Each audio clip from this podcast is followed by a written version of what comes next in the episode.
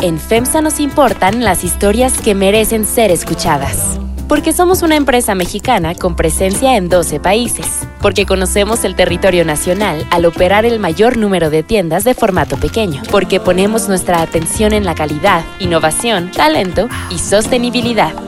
FEMSA y así como suena te presentan Bote Pronto, un debate sobre la marcha.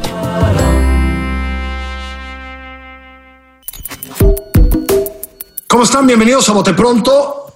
Estamos haciendo este Bote Pronto después de el sismo, que es lo que nos faltaba. Eh, ya alguna vez nos había agarrado un sismo, ¿te acuerdas, María, Nacho? El de 2017, el bueno, bueno. El de 2017 fue un martes de grabación de Bote Pronto. Saludo también a Salvador Cabanena, que está conmigo. ¿Cómo estás, Salvador? Hola, ¿cómo están?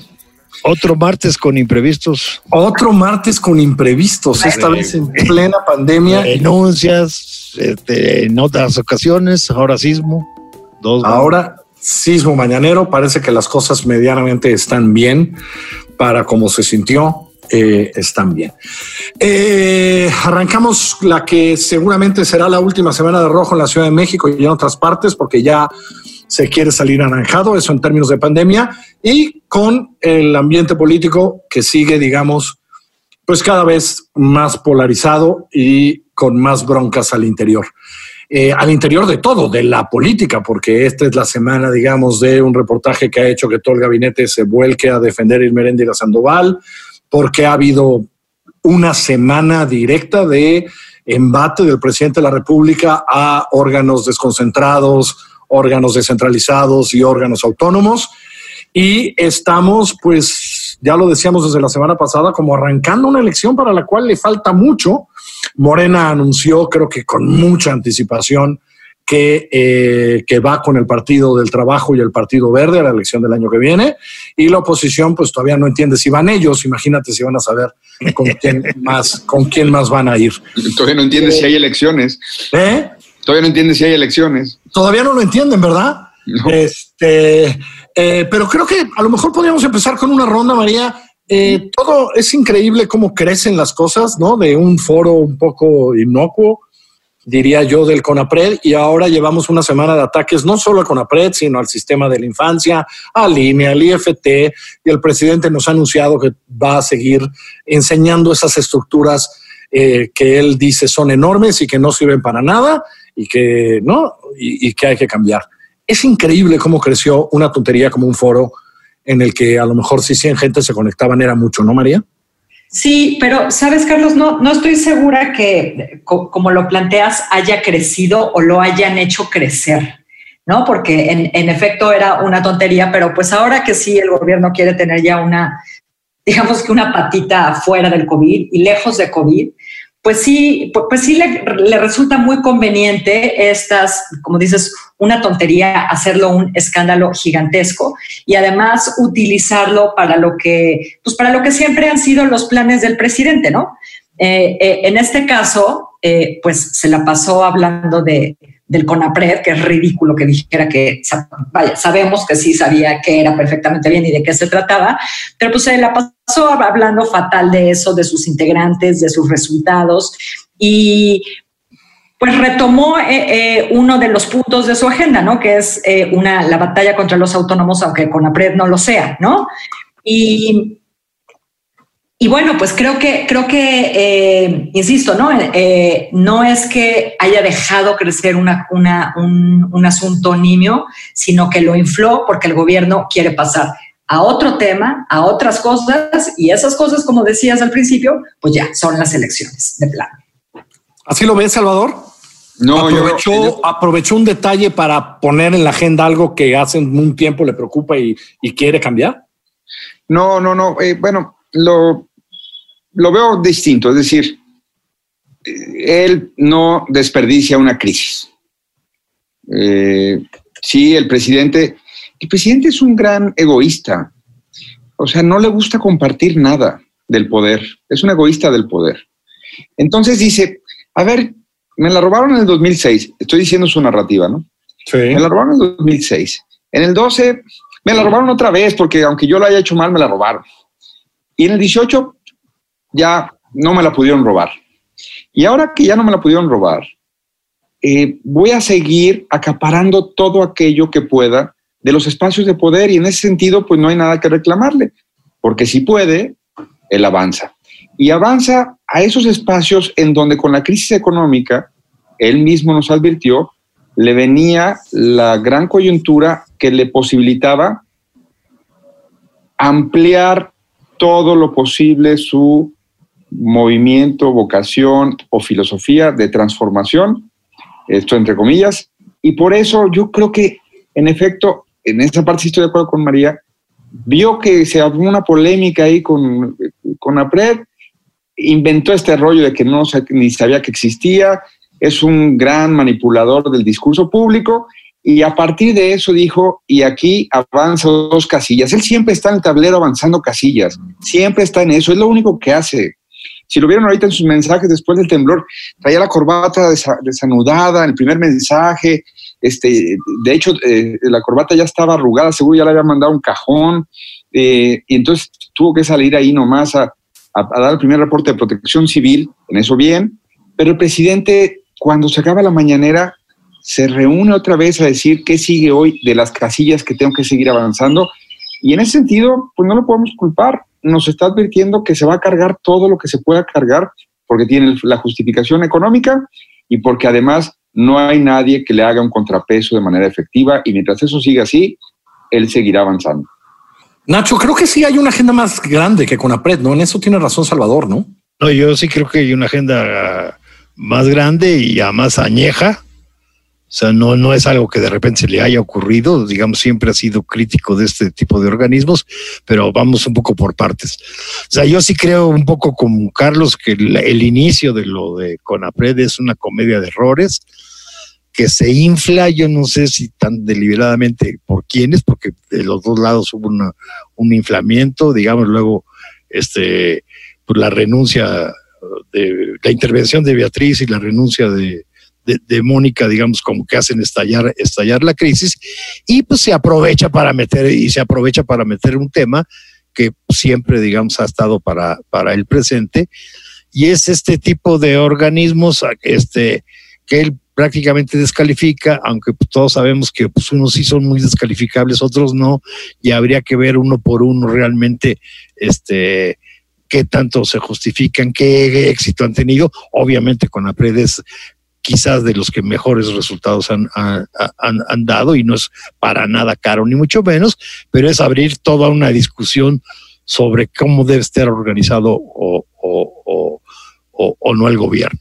Y en ese contexto, digamos, bueno, por una parte es, es eso, es decir, es avanzar en una discusión que él ha tenido ahí pendiente durante, durante mucho tiempo, hasta dónde se va a llegar o no se va a llegar, porque también luego ya se reacciona como si las cosas ya estuvieran consumadas, pues este, yo creo que se abrió la discusión sobre algunos y algunos se ajustarán y algunos, este, incluso hay quien está de acuerdo en que más bien con APRED, por ejemplo, hay que fortalecerlo. Y paralelamente, digamos, sí se da toda la la discusión cada vez más clara, cada vez más clara, cada vez más intensa sobre la elección del, del año próximo, digamos, todo mundo metido en eso, aunque la oposición parezca estar en Babia, pues también está absolutamente metida en qué va a pasar el 21 y ajustando toda su narrativa a, a esa disputa. Y le mete algo que había dicho la semana pasada y ahora lo pone, digamos, más claro el presidente, de que dice que va a ser guardián de la, de la este. Entonces ahí está poniendo, digamos, una llamada de atención a decir, pues yo voy a estar vigilante, yo voy a vigilar al vigilante de alguna manera, es lo que está diciendo. Sí, yo, yo sí creo que hay una discusión, o sea, yo creo que él quiere poner esta discusión sobre qué es el gobierno y qué, eh, es decir, no, porque lo ha dicho y tiene toda la lógica y narrativa muy bien armada, que además es una narrativa que funciona, yo creo en lo popular, ¿no? Es decir, no, y, pero, pero es una narrativa que si no va acompañada de cosas, lo único que hace es debilitar a órganos que ya, que, ya existen. Es decir, órganos como CONAPRED funcionan sobre todo al interior del gobierno. Es decir, lo que importa de CONAPRED es cómo funciona transversalmente a lo largo del gobierno para que las secretarías del Estado, las otras secretarías de Estado funcionen. Debilitar a su presidenta o debilitar a la institución no funciona. ¿no? Eh, eh, Es decir, solo debilitas, dejas debilitada una institución que como no hay cambios legales tiene que seguir funcionando. Yo creo que ese es el problema. De eso, a brincar a esta bronca constante del INE, puede darnos una elección complicada en el 21 o no, María. Sí, bueno. Porque, porque el INE, o sea, ya lleva dos días con el INE, ¿no?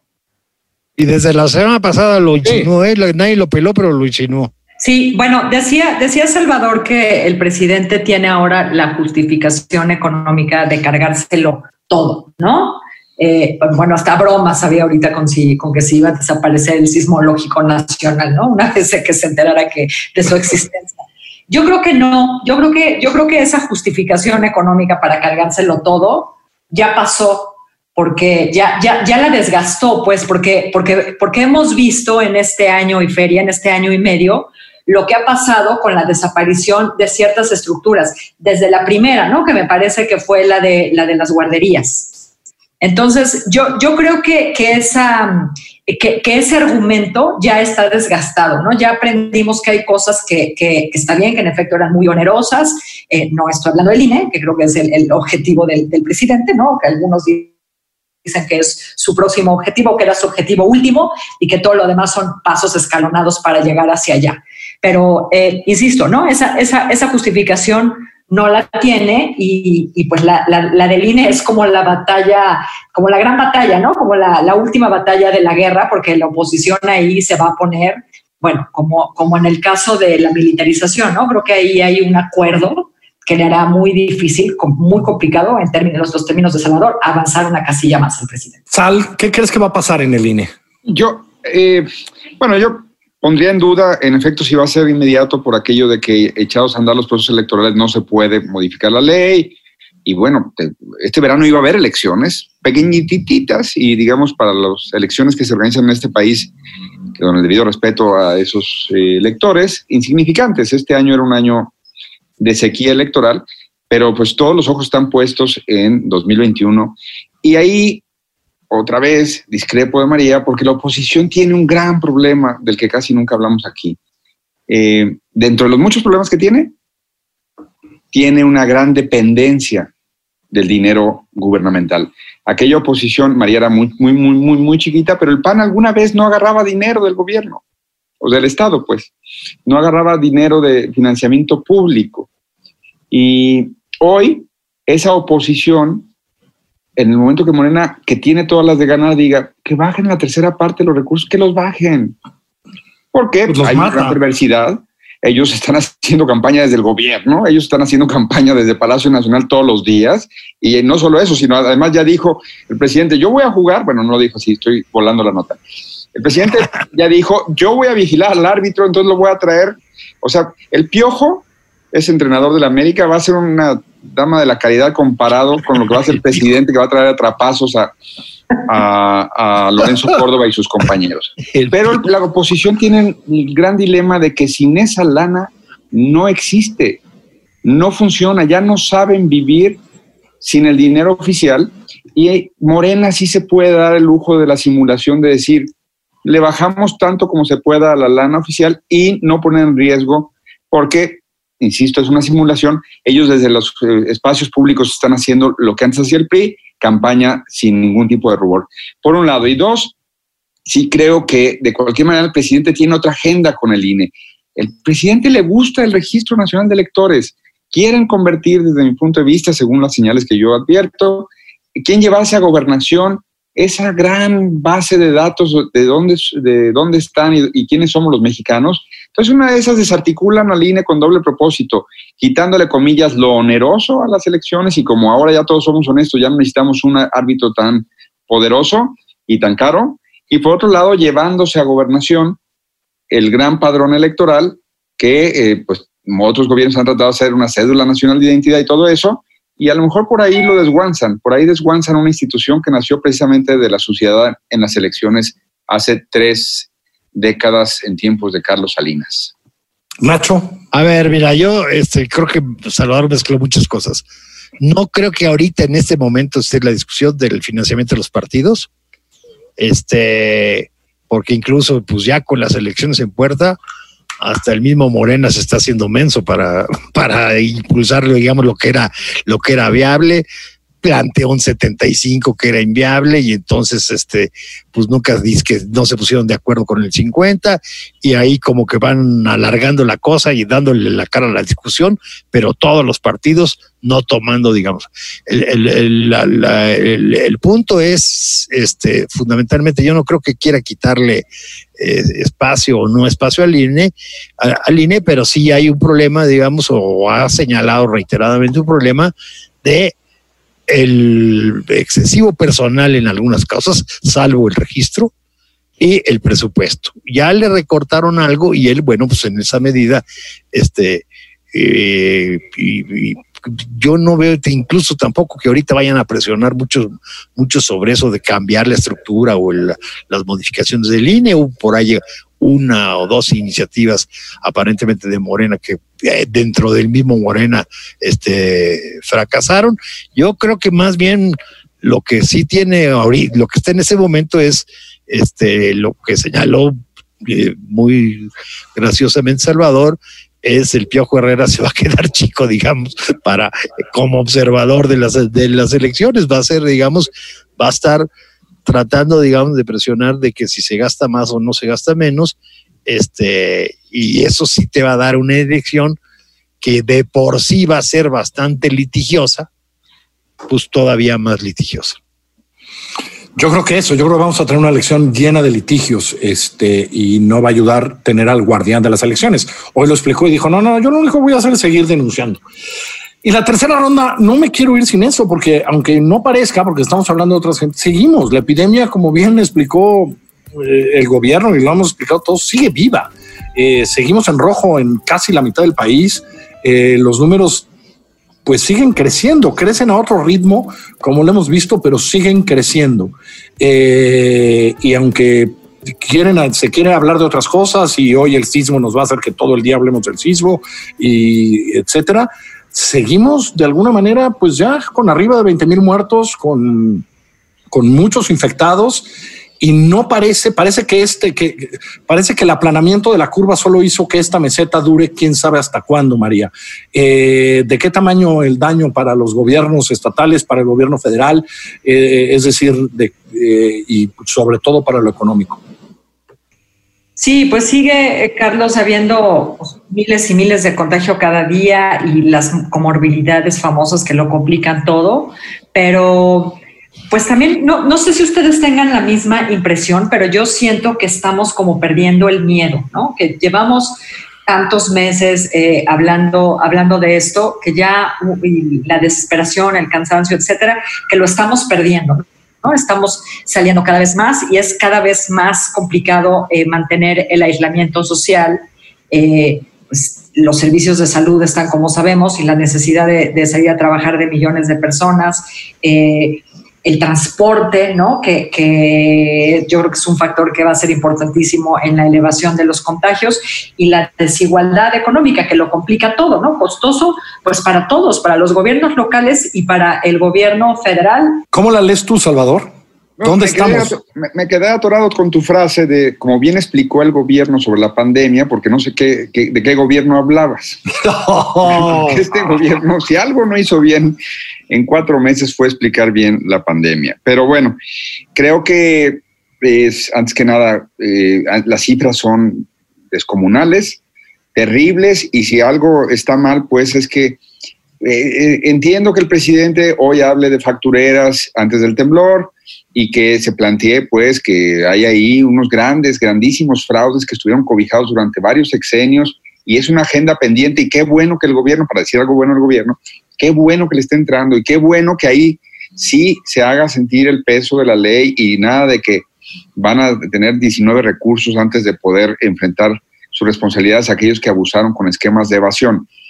Sin embargo, el tema debería ser por muchas razones ya no un, asunto de la conferencia de las siete que está más que agotada, ya no un asunto de una reiteración de, recomendaciones de política pública, sino una revisión, yo creo, de focos regionales y de problemas específicos, como bien decía María, no es lo mismo abrir eh, la Volkswagen en Puebla que te pone a andar toda la, ciudad de Puebla que pensar en otras capitales donde hay metro o hay tren ligero o hay otros sistemas de transporte y te enfrentas a problemas muy específicos de cómo se van a dar los ritmos de los contagios y la capacidad instalada de los hospitales para atender los mismos.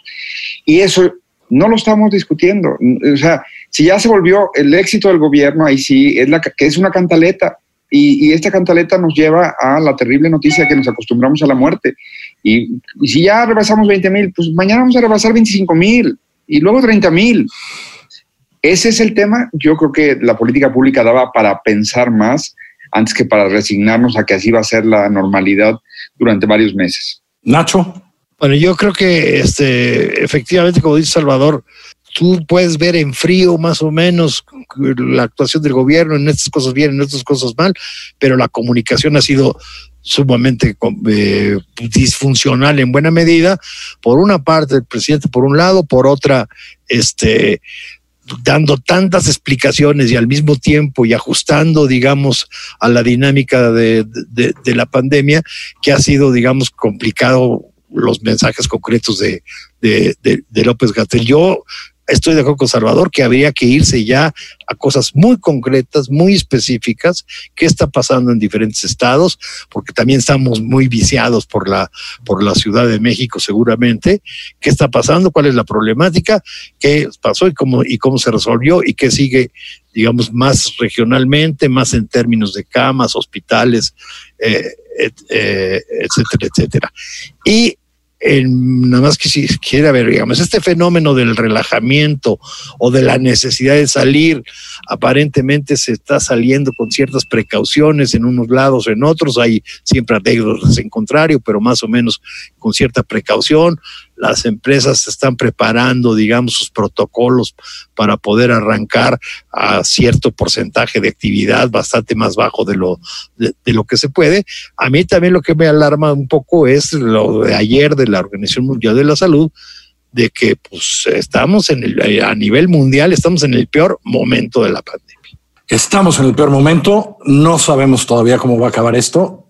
Creo que un poco, yo sí creo que estamos, decía María, que eh, como ya, ¿no? Como olvidándonos, decías María, como... Sí, como que se nos perdió el miedo, ¿no? Ya, pues, ya oímos que tantos muertos, ya oímos, ya todo el mundo conocemos. Sí, las cifras, las cifras empiezan a ser irrelevantes.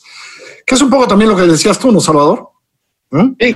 Sí, sí, o sea, es una cantaleta. Y ya en el país donde en Caborca te matan una decena de personas, donde en Oaxaca lo eh, hacen una masacre de otras 15 de una manera terrible, esto que pasó en el Istmo, pues que ahora a las 7 salga un señorcito a decirnos que hay 800, 700, 400 muertos más, ya no es nada que genere las preguntas pertinentes. ¿Qué hacemos? Porque esto no se va a ir entre semanas más.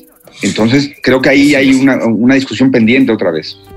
Pero no sé si esa discusión todavía la vamos a tener. Como dijo Nacho, ya veremos en frío en algunos meses y haremos esa evaluación. Por lo pronto, espero que todos los que nos escucharon hayan estado bien, más allá del susto. Eh, Salvador Camarena, que es de Jalisco, diría que se comieran un virote, ¿no? Salvador. Así es. No hay nada mejor que un virote para estas circunstancias, pero para todo, suéltanse para todo el año, porque ya 2020 ya nos demostró que, que nos va a traer jodidos. Hijo, sí, qué horror de 2020. Gracias, Nacho. Gracias, María. suerte a todos. Gracias, Salvador. Pásala bien. Chao.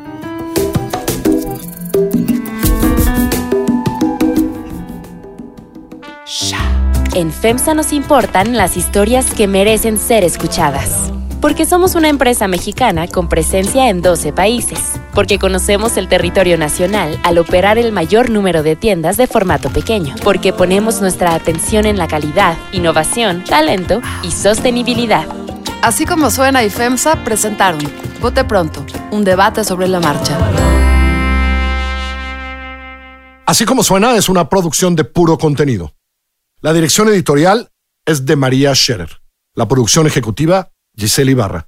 Producción, diseño sonoro, mezcla y música, ahí, en nuestra casa, en la casa de nuestros socios y aliados BHD Studios. Yo soy Carlos Puch, quien trabaja con todo este equipo y le presento cada semana nuestras historias. Estamos en así como suena.mx, en Google Podcast, en iTunes Podcast, por supuesto en Spotify y siempre en Himalaya.